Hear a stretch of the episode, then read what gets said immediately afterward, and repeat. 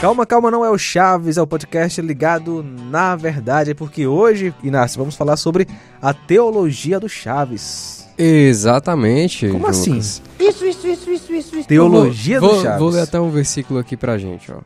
Porque aquele que quiser salvar a sua vida, perdê-la-á. E quem perder a sua vida por amor a mim, achá-la-á. Mateus 16, 25. Mas quem falou isso aí foi o Senhor Jesus. Exato. Porém, parece que o Chaves copiou, não foi? Olha só. Você está cercado, Chaves. É melhor que se renda. Eu prefiro morrer do que perder a vida. Prefiro morrer do que perder a vida.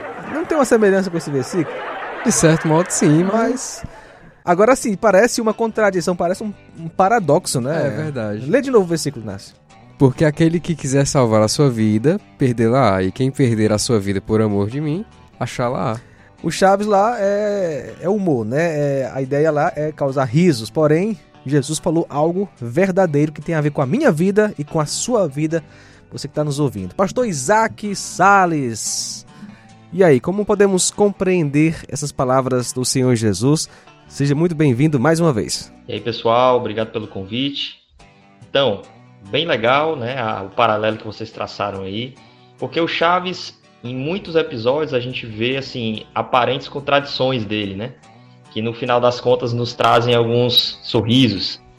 E o Evangelho, ele também é cheio dessas aparentes contradições, os paradoxos, né, que no fundo, se a gente olhar com, com carinho e olhar com profundidade, nós vamos perceber que faz total sentido.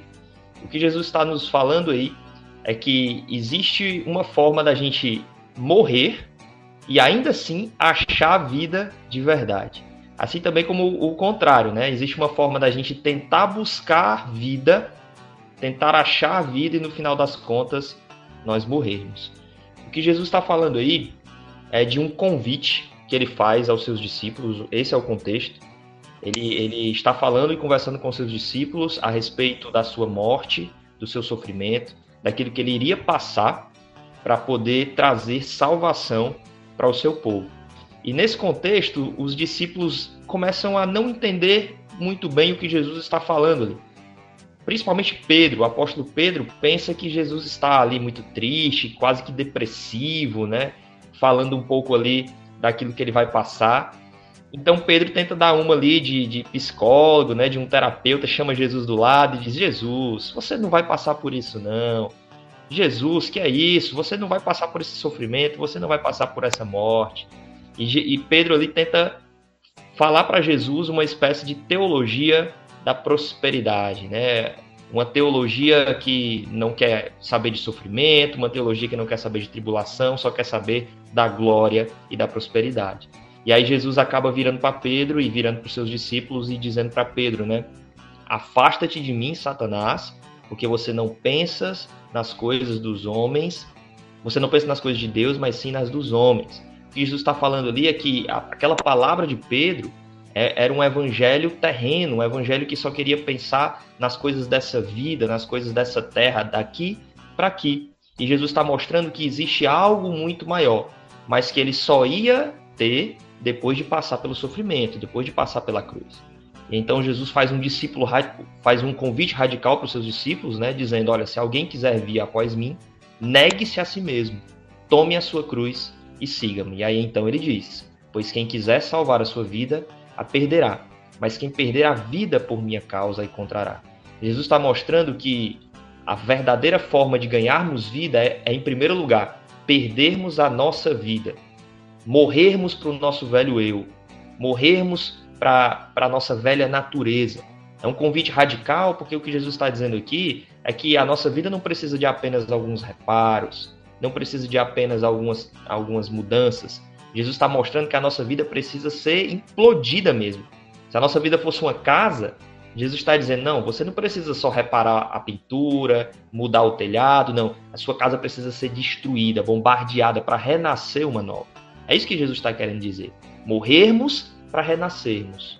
Morrermos para a nossa velha vida, para então podermos viver uma nova vida com Deus. Tem que estar tá ligado na verdade.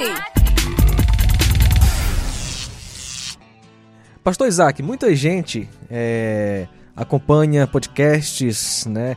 na internet e o nosso podcast está em diversos agregadores. De repente alguém caiu de paraquedas aqui no Ligado na Verdade. Você está falando de vida, vida eterna, né? Mudar a vida. Isso parte de nós. Nós temos que ter esse esforço para é, é, é, ganharmos esta vida. Nós é quem fazemos essa reforma para Deus nos aceitar. Qual é o ponto de partida da mudança? Como ocorre? Como eu posso ser salvo? Resumindo a história, né? A obra é de Jesus. É, nós só conseguimos nos livrar do, dessa nossa vida sem sentido, dessa nossa vida cheia de morte e de escravidão, porque Jesus morreu numa cruz, porque ele primeiro carregou a sua cruz, foi até o ponto de morrer se entregando e se sacrificando por nós, para que então a nossa resposta agora diante daquilo que ele fez pudesse ser uma resposta de arrependimento e uma resposta de fé. Ele faz todo o trabalho. Ele nos conduz à verdade, ele abre os nossos olhos, mas de alguma forma a gente é chamado a dar uma resposta uhum. ao que Jesus fez. E a resposta que ele quer de nós é uma resposta de arrependimento, é uma resposta de fé e é um compromisso com um discipulado. É um compromisso de segui-lo com, com todas as, as nossas forças, não importando as, as consequências que virão para nós. É um, é um compromisso de segui-lo, entendendo o custo que é segui-lo. Jesus está aqui falando para os discípulos que existe um custo para que eles o sigam. Em outras oportunidades, Jesus falou a mesma coisa, já chegou a falar para multidões que o seguiam, porque Jesus ele não queria multidões o seguindo simplesmente pelos milagres, simplesmente pelas bênçãos. Jesus queria um povo comprometido. Jesus queria pessoas para se relacionar, discípulos verdadeiros. E ele diz: Olha, para ser um discípulo meu, você precisa negar os seus próprios desejos. Você precisa tomar uma cruz. E cruz naquela época não era símbolo de fé, como é. hoje é o símbolo de fé. Cruz naquela época era símbolo de morte, era condenação, era a cadeira elétrica de hoje. Então Jesus está dizendo: olha, para me seguir, você tem que assumir um compromisso, em primeiro lugar, de morte. As pessoas costumam dizer assim: não, olha, Deus tem um plano bonito para a tua vida, Deus tem um plano na sua vida creia, né? Geralmente quem fala isso está querendo dizer o que? Ah, Deus tem uma bênção, Deus é. tem uma prosperidade para a tua vida, Deus tem alguma coisa que vai mudar a tua vida, do, assim, cheia de problema para uma vida agora um mar de rosas. Mas se eu disser para vocês que o convite de Jesus é um convite para que a gente morra, talvez as pessoas achem isso muito duro, mas esse é o discurso de Jesus.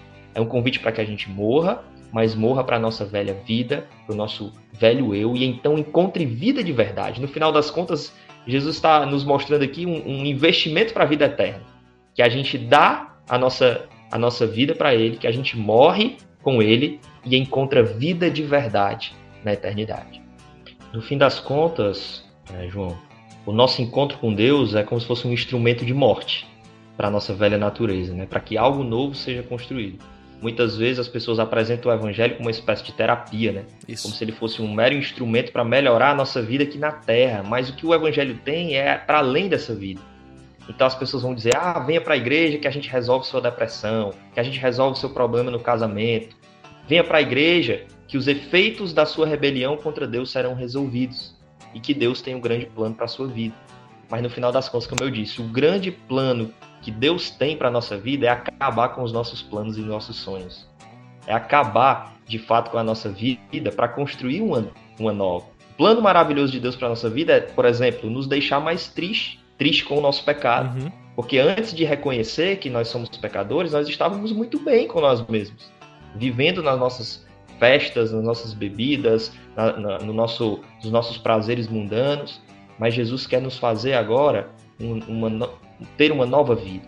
Então, vir para Cristo, como você falou, requer uma mudança radical na nossa vida. A gente não tem como estar com Cristo e, e viver da mesma forma. Existe uma mudança aí. Então, é, é diferente você só acompanhar Jesus do que você segui-lo. Uma multidão acompanhava Jesus, mas de fato, quem seguia Jesus era quem entendeu esse custo aqui do discipulado. É interessante, né? Como a morte de Jesus, ela é algo assim de deixar o coração é quebrantado, né? Porque é, eu já vi um, um filósofo, foi famoso, dizendo que Jesus né, deu exemplo ali na cruz, né? deu exemplo. Não, ele não deu exemplo. Ele morreu para nos resgatar de fato, para nos dar essa nova vida, né? Nos dar condições de morrermos para nós mesmos no dia a dia para amar a Deus. É um, é um resgate. O pecador estava indo para o inferno, Jesus, através da sua morte na cruz e sua ressurreição, nos resgata das trevas e nos leva à comunhão com Deus. Exatamente. Se fosse só um exemplo, pobres de nós, né? Porque a gente ia estar tá olhando para um exemplo inalcançável. Exatamente. Mas graças a Deus que não é só um exemplo. Ele nos transforma através da sua morte, ele nos resgata, ele nos perdoa, ele nos dá nova vida. Aí a gente pode ter esperança de um dia ser como ele. Uhum. Aí a gente pode ter esperança de um dia ser transformado como ele. Ou seja, a garantia então quem segue é a Jesus, exatamente. Quem segue a Jesus não pode ter medo de, de morrer, não pode ter medo de ser ridicularizado, de ter sua reputação jogada na lama, de sofrer por amor ao Evangelho, porque afinal de contas, quando a gente está com Jesus, a gente já morreu para nós mesmos e para o mundo há muito tempo. E ele quer agora nos dar uma nova vida com ele. Tamo junto, no Ligado na Verdade. Algo interessante do versículo é que, basicamente reiterando tudo que já foi falado aqui, é, quando nós somos alcançados pela graça de Cristo, nós temos essa consciência de que precisamos de fato seguir a Cristo. Não, não há outra resposta à, à graça divina. Ela vem quando a graça divina toca no seu coração, a obra de Cristo chega a você, a sua resposta é seguir a Cristo. E esse seguir a Cristo implica justamente em tudo que o próprio Senhor Jesus falou ali. Olha, negue a você mesmo, negue a, aos seus desejos, negue a sua carne, a, aquilo que vai contra a vontade divina, contra os desígnios do Senhor, você nega isso. Toma a sua cruz, e, e essa cruz ela é de fato, como já foi comentado aqui, diária, e, e me siga. E aí vai no, no, outro versículo, porque se você quiser, quem, quem perde a sua vida antiga quem deixa tudo para trás, tipo, se você costumava, como foi comentado aqui, é, viver uma vida de farro, de, be de beber, ou se você costumava roubar, você tem que deixar aquela sua vida para trás. Você vai perder aquilo que você costumava ser e ser uma nova criatura em Cristo.